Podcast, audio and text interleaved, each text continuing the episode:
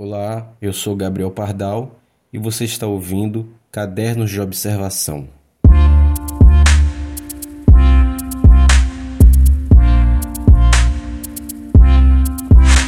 Vamos imaginar o seguinte: você entra numa livraria apenas para passear, porque gosta de livros, porque estar numa livraria te traz calma, e então você para na primeira estante Pega um livro que achou bonito pela capa, mas aí percebe uma coisa estranha. Na capa tem uma imagem e o título, mas não aparece o nome do autor ou autora. Você gira o livro e não tem nenhum nome na contracapa nem na lombada. Aí abre o livro e também não encontra o nome de quem escreveu. Nada. Você olha para a estante e vê que todos os livros estão assim, nenhum nome informando a autoria. Agora vamos imaginar que a história do mundo se deu assim: que por uma outra ordem de acontecimentos na cultura literária, os livros vêm sem a descrição de quem escreveu, e a gente escolhe nossas leituras a partir do enredo, do conteúdo dos livros. Desse modo, não haveria mais o novo livro do autor X acaba de ser lançado. Nem aquelas capas onde o nome do autor ou autor aparece maior do que o título que é um sinal óbvio de que as pessoas compram pelo autor e não pela história. Talvez não houvesse mais festas literárias, ou se houvessem, seriam totalmente diferentes. Os autores não seriam a atração principal, mas sim a discussão sobre o que aquele livro traz. E aí eu te pergunto: não deveria ser assim? O conteúdo da obra não deveria importar mais do que a sua autoria? Vou provocar aqui mais uma vez a relação autor e obra na criação artística. Essa é a segunda parte deste assunto. O primeiro episódio foi lançado na primeira temporada. Agora vou pensar nessa questão a partir de duas perspectivas. A primeira do ponto de vista do autor, a segunda do leitor ou espectador. Primeiro problema: do autor, a construção da persona. Todo escritor ou escritora de ficção tem que lidar com dois tipos de criação. Não que ele ou ela saibam disso. A primeira invenção é a sua obra. Ok, disso eles sabem. A outra, que muitas vezes acontece sem que se tenha controle, é a invenção da sua persona de autor ou autora. Tão importante ou mais importante hoje em dia, a persona do autor é decisiva. Ela é parte da carreira e da obra. Afinal, ninguém compra um livro apenas pelo título ou pela sinopse.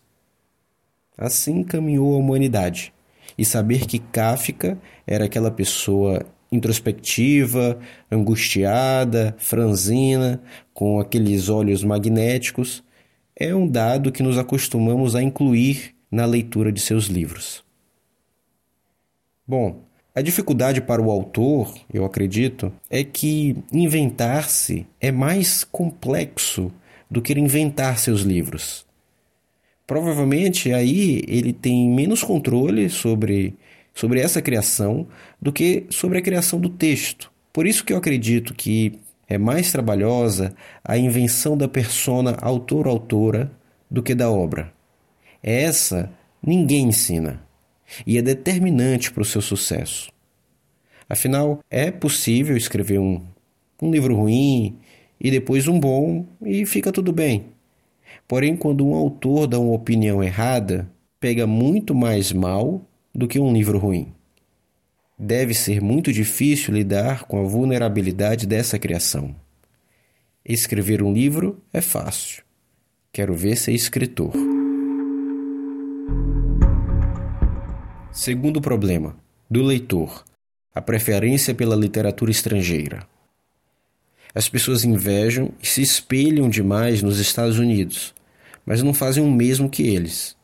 Os leitores americanos lá consomem principalmente, ou basicamente, autores americanos. Esse é o problema deles. O nosso problema é fazer o mesmo. Digo, ler principalmente autores internacionais. Reflita com sinceridade.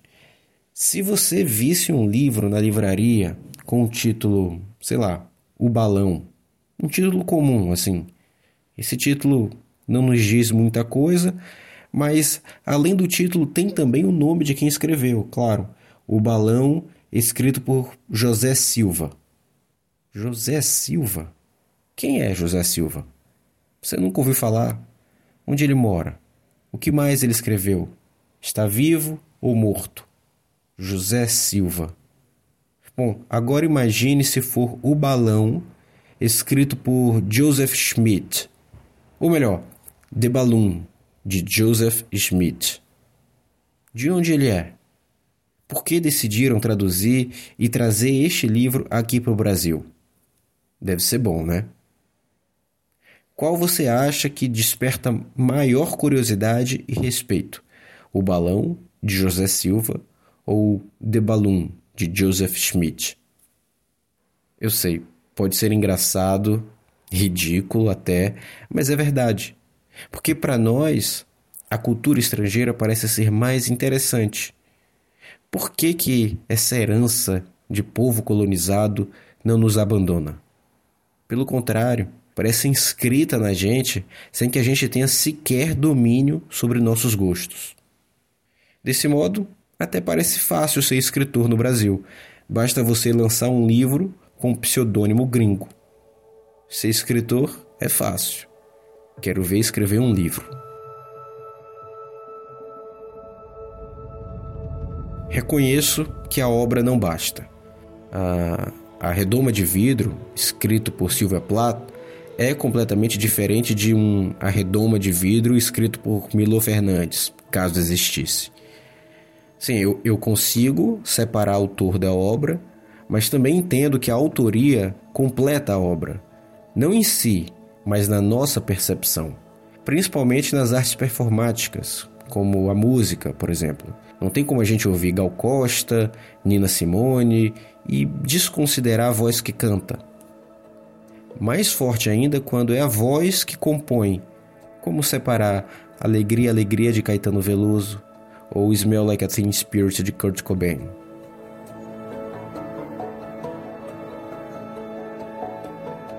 No livro Signos e Significados no Cinema, o autor, olha ele, Peter Wollen, argumenta que filmes são remetidos não aos seus autores, mas a estruturas de repetição. Quando assistimos Hitchcock, Godard, Glauber Rocha, acessamos não os diretores em si, mas estruturas que nomeamos Hitchcock, Godard, Glauber Rocha, Godard, que é indiscutivelmente o que se pode chamar de autor. Neste processo de criação, ele deixa de ser uma pessoa e se torna numa assinatura, numa marca, e arrisco dizer, num personagem, uma criação de si mesmo. Godard é obra do próprio Jean-Luc Godard. Pessoas dizem que gostam de Godard mesmo sem ter assistido nenhum de seus filmes. O filme pode até ter sido feito por qualquer outra pessoa, mas se lançado com o nome de Godard, será visto de uma outra forma.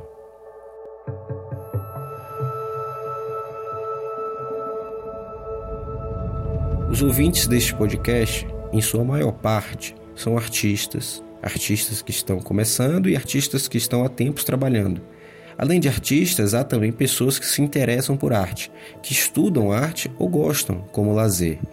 Por isso que eu trago aqui reflexões que tentam dar uma nova visão para esses assuntos.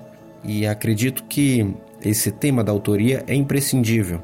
Afinal, muitos artistas fazem arte como uma forma de buscar entender sua identidade para se expressar e expressar sua visão de mundo. Por isso, para eles é importante que sejam reconhecidos como autores. Não estou dizendo que devemos ignorar o nome do autor ou autora na capa do livro. Pelo contrário, estou refletindo na camada em que isso é importante. Entretanto, enquanto leitores ou espectadores, esse é um dado que podemos aceitar ou desconsiderar, dependendo se essa é uma informação que ajuda ou atrapalha a coisa que é mais importante no final das contas que é a nossa relação com aquela obra de arte.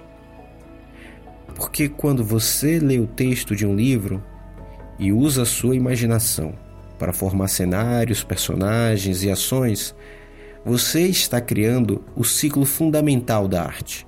E deste modo, mesmo que não esteja ali assinado na capa, o autor ou autora também é você.